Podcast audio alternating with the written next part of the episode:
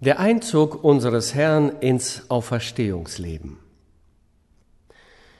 Wir lesen im 28. Kapitel des Matthäusevangeliums den Vers 5.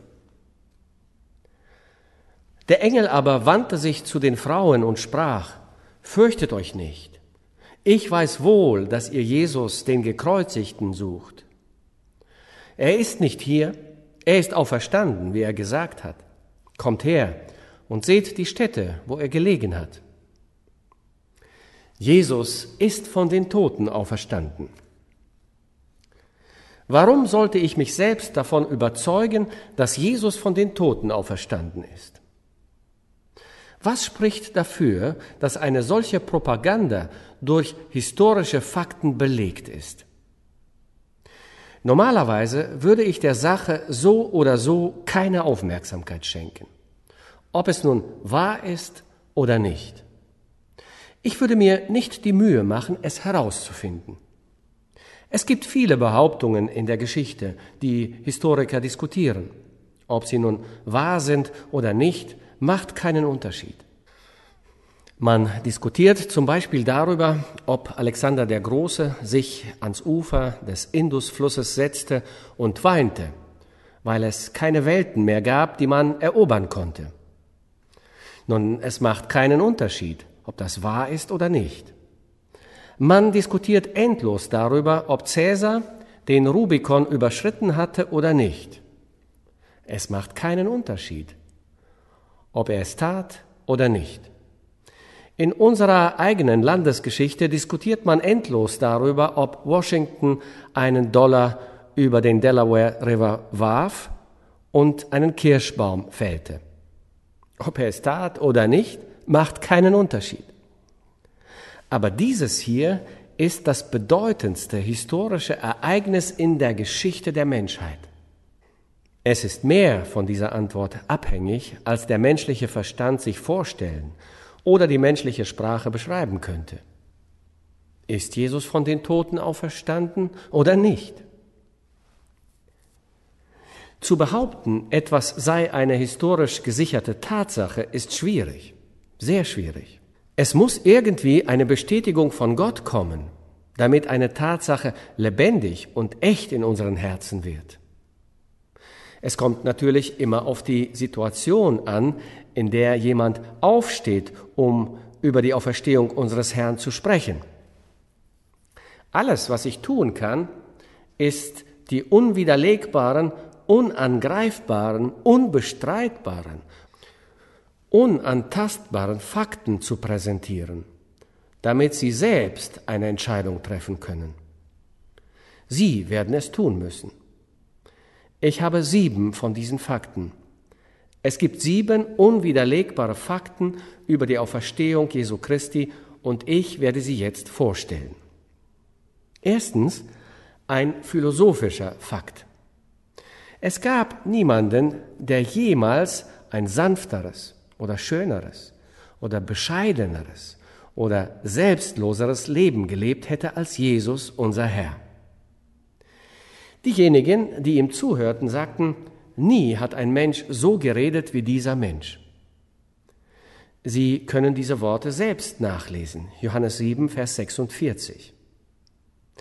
Kein Mensch hat jemals solch wunderbare Dinge gesagt wie Jesus. Diejenigen, die ihn in seinem Dienst beobachteten, sagten, so etwas ist noch nie in Israel gesehen worden. Nie hat ein Mann getan, was dieser tat, ein wundervoller Diener der Menschheit. Er predigte das Evangelium den Armen, heilte die Kranken, reinigte die Aussätzigen, öffnete die Augen der Blinden, gab sich selbst hin in einer dienenden Haltung alle Tage seines Lebens. Und wie ging sein Leben zu Ende? Es endete in einer grausamen und schändlichen Tragödie. Sein Ende stellt für uns ein unlösbares Rätsel dar. Es sieht nämlich aus wie ein Triumph des Bösen über das Gute, wie ein Sieg von Falschheit über Wahrhaftigkeit. Wir fragen uns, ist das alles? Ist die Geschichte hiermit zu Ende? Das ist seither die Geschichte des menschlichen Lebens und der Menschheit insgesamt. Gerechtigkeit und Wahrheit sind wertlos, aber das Böse, das Unrecht und die Gewalt und der Terror regieren seit Ewigkeiten. War es das? Wird es immer so weitergehen? Das ist eine Frage, der wir uns stellen müssen. Und jeder von uns muss sich entscheiden. Natürlich gibt es im Leben mehr als nur Gewalt und Tod, die wir in der Geschichte der Menschheit beobachten. Doch die philosophische Frage bleibt bestehen. Gibt es etwas Besseres? Gibt es etwas anderes? Gibt es ein anderes Kapitel in der Geschichte dieser Welt? Gibt es eine neue Botschaft, die noch verkündet werden muss? Zweitens, ein empirischer, praktischer, rationaler Fakt. Wie erklärt man das leere Grab? Am Freitag wurde sein Leichnam einbalsamiert und in das Grab gelegt. Am Sonntag war er nicht mehr im Grab und die Leinentücher lagen immer noch dort, sorgfältig zusammengefaltet. Wie erklärt man das? Nur wenige Tage nach diesem Sonntag predigte Simon Petrus vor der ganzen Welt, er ist von den Toten auferstanden. Alles, was die römische Regierung oder das jüdische Volk oder der Hohe Rat oder die Tempelverwaltung hätte tun müssen, um diese Predigten zu unterbinden und zu leugnen, wäre dem Volk den Leichnam Christi zu zeigen. Das wäre alles. Hier ist er, tot und verwesend. Das hätte Petrus und jeden anderen Prediger des Evangeliums Christi für immer und ewig zum Schweigen gebracht. Warum haben sie das nicht getan? Weil sein Körper verschwunden war. Nun, wenn sein Körper verschwunden war, gibt es zwei Alternativen. Die erste, menschliche Hände haben ihn fortgeschafft. Oder die andere Alternative, übernatürliche Hände nahmen ihn weg. Schauen wir es uns noch einmal genauer an. Wenn Menschenhände ihn weggenommen haben, dann waren es entweder seine Feinde oder es waren seine Freunde. Wenn es seine Freunde gewesen sein sollten, wie hätten sie es tun können? Über dem großen Stein war ein römisches Siegel angebracht und zudem wurde das Grab von einer Abordnung von Soldaten bewacht. Wie hätten sie es tun können und dabei gleichzeitig die Gewänder so schön zusammengefaltet hinterlassen? Wenn es seine Feinde gewesen sein sollten, warum hätten sie es tun sollen? Dann hätten sie genau das getan, was sie zu verhindern versuchten. Wir haben eine pragmatische, empirische Tatsache, die Ta Tatsache des Verschwindens des Leibes unseres Herrn. Fakt Nummer drei, ein psychologischer Fakt, die wunderbare Verwandlung der Apostel. Am Freitag waren sie in Verzweiflung. Jesus, ihr Herr, war tot. Sie sahen ihn sterben.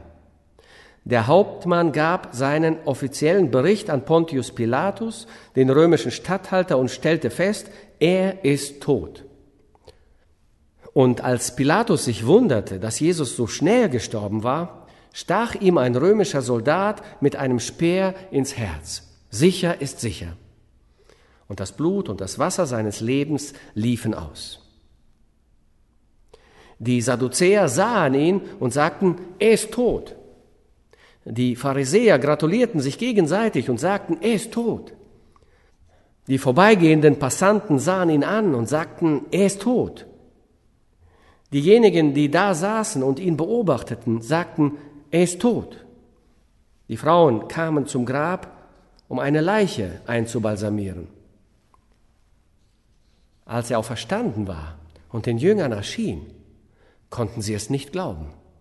Sie dachten, sie sähen eine Erscheinung. Und Thomas, einer der zwölf, sagte, wenn ich nicht in seinen Händen die Nägelmale sehe und meinen Finger in die Nägelmale lege und meine Hand in seine Seite lege, kann ich's nicht glauben. Es waren die Jünger, die zweifelten.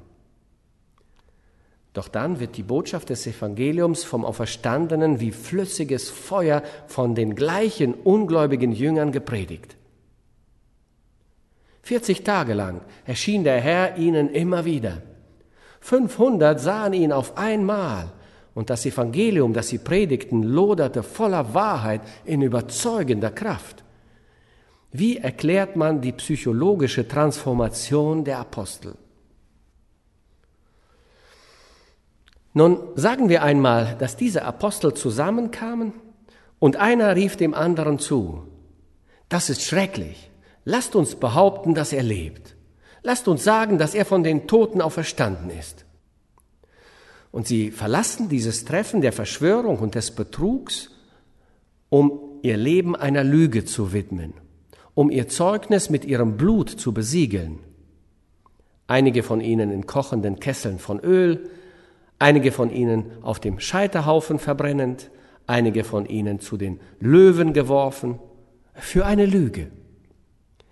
Es ist psychologisch unmöglich. Die dritte Tatsache ist eine psychologische Tatsache, die Transformation und die Verwandlung der Apostel. Fakt Nummer vier, ein ekklesiologischer Fakt, die Präsenz der Kirche. Wo kommt sie her? Überall auf dieser Welt gibt es sie. Wo kommt die Kirche her? Zunächst entstand sie aus dem jüdischen Volk selber. Es waren Tausende und Tausende und Tausende von Juden, die sich bekehrten und sich taufen ließen und Christen wurden. Sie alle waren zunächst jüdische Menschen, Tausende von ihnen.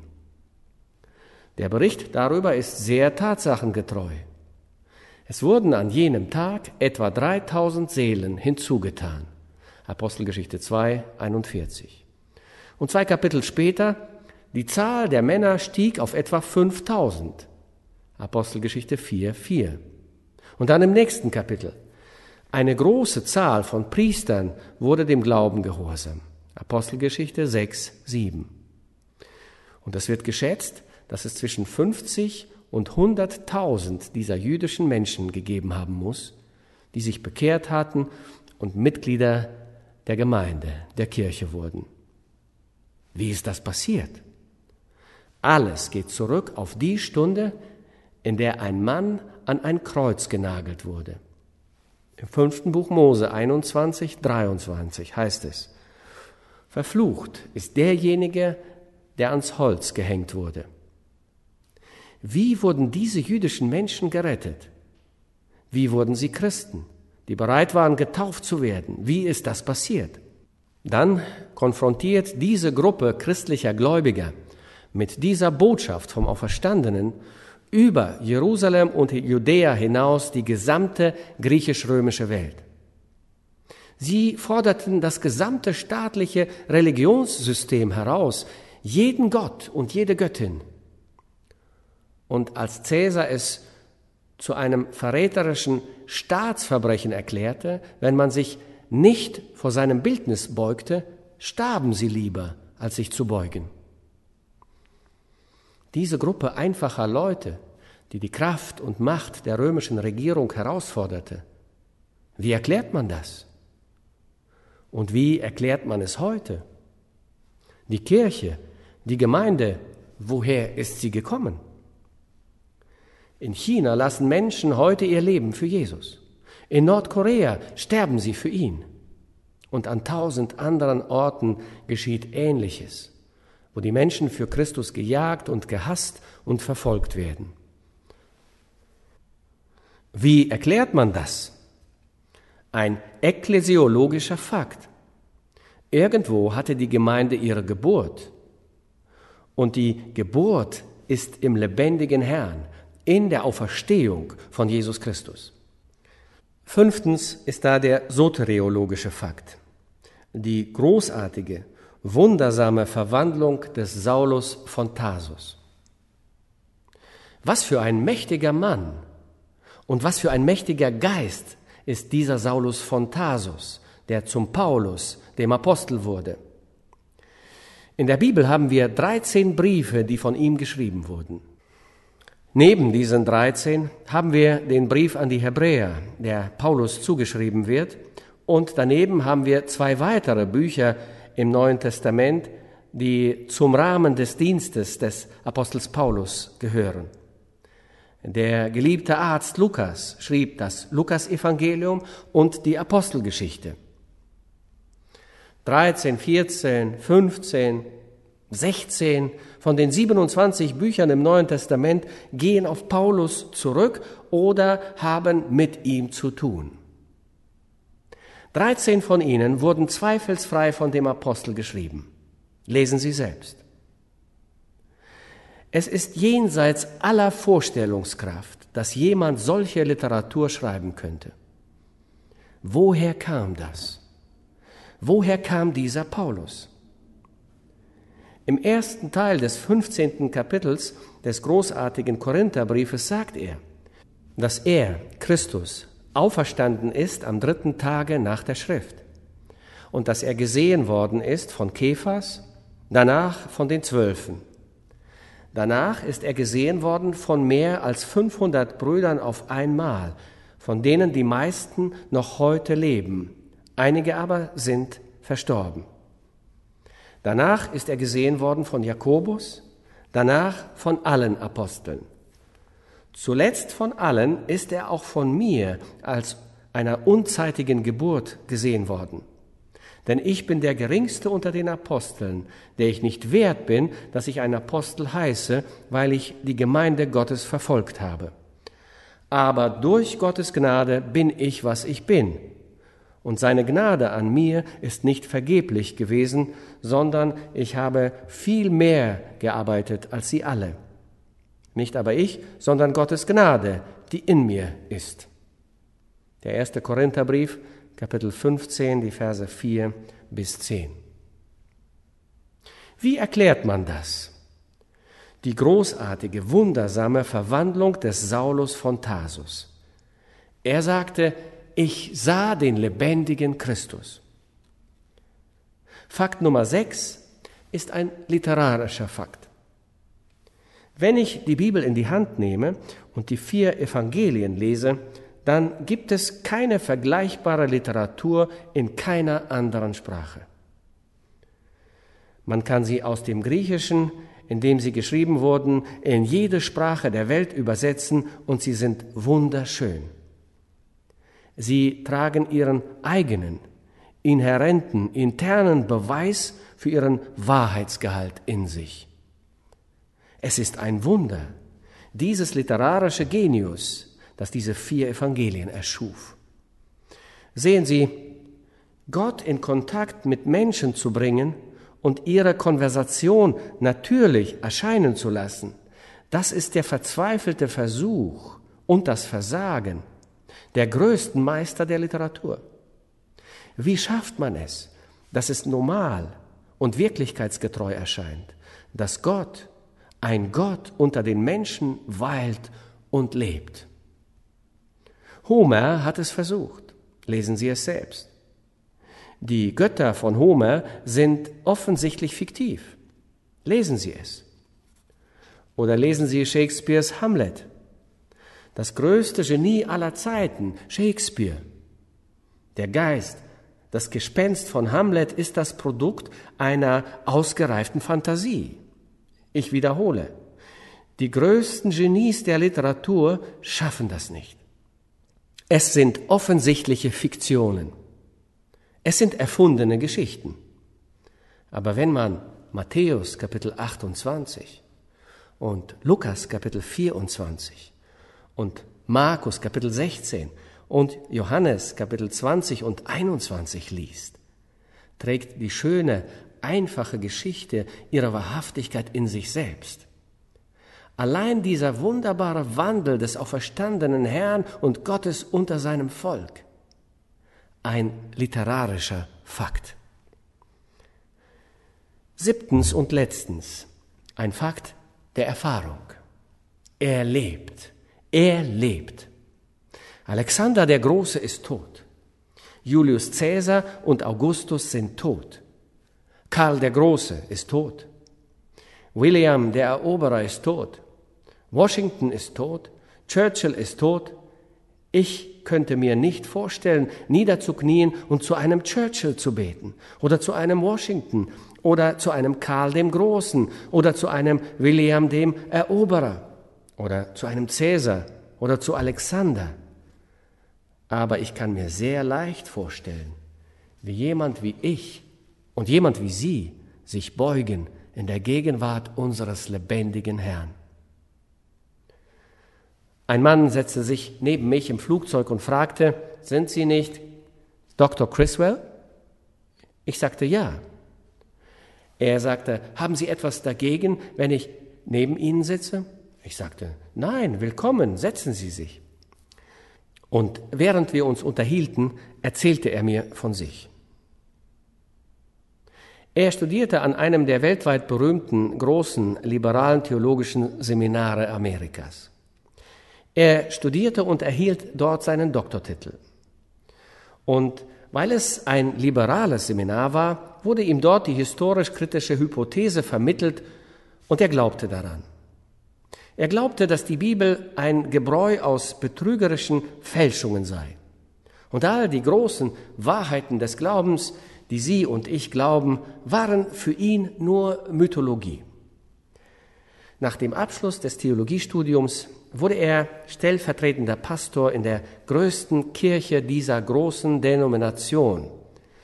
Und er erfüllte dort seine Pflichten als liberaler, ungläubiger Pfarrer. Er diente also als Pastor in dieser großen und wohlhabenden Gemeinde.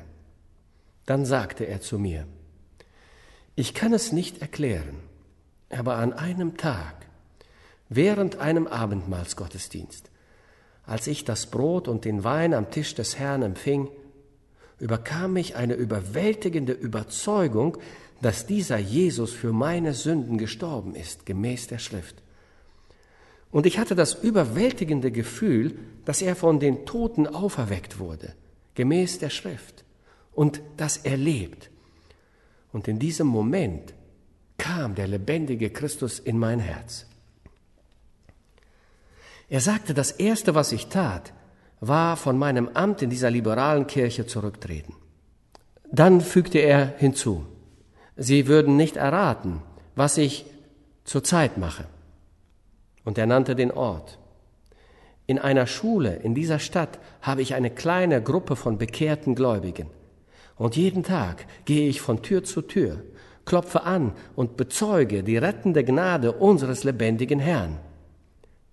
Dann drehte er sich zu mir und sagte, wer hätte jemals gedacht, dass ich an eine Tür klopfen würde? Als er mir sein Leben und seine Bekehrung erzählte, dachte ich an John Wesley. Während das Vorwort zu Luthers Einführung in den Römerbrief vorgelesen wurde, schrieb John Wesley, der Oxford-Zögling, in sein Tagebuch. Ich spürte, wie sich mein Herz seltsam erwärmte. Und schon bald stand die ganze Welt in Flammen von dem Zeugnis von Wesley und Whitefield und denjenigen, die das Evangelium von dem lebendigen Herrn predigten. Das ist ein Fakt der sich in unserer Erfahrung bestätigt. Ich habe es gespürt. Und jeder, der sich im Gebet beugt und sein Ohr zum Hören öffnet, wird dies erfahren. Er ist ein großer, lebendiger und mitleidender Hohepriester in Zeiten der Not. Jesus, der von den Toten auferstandene. Lasst uns beten. Unser Herr, wie sehr unser Zeugnis auch gestottert und gestammelt sein mag, möge der Heilige Geist die Wahrheit der Botschaft des Evangeliums bezeugen. Wenn wir nicht glauben wollen, könnten alle Argumente und Beweise der Welt uns nicht überzeugen.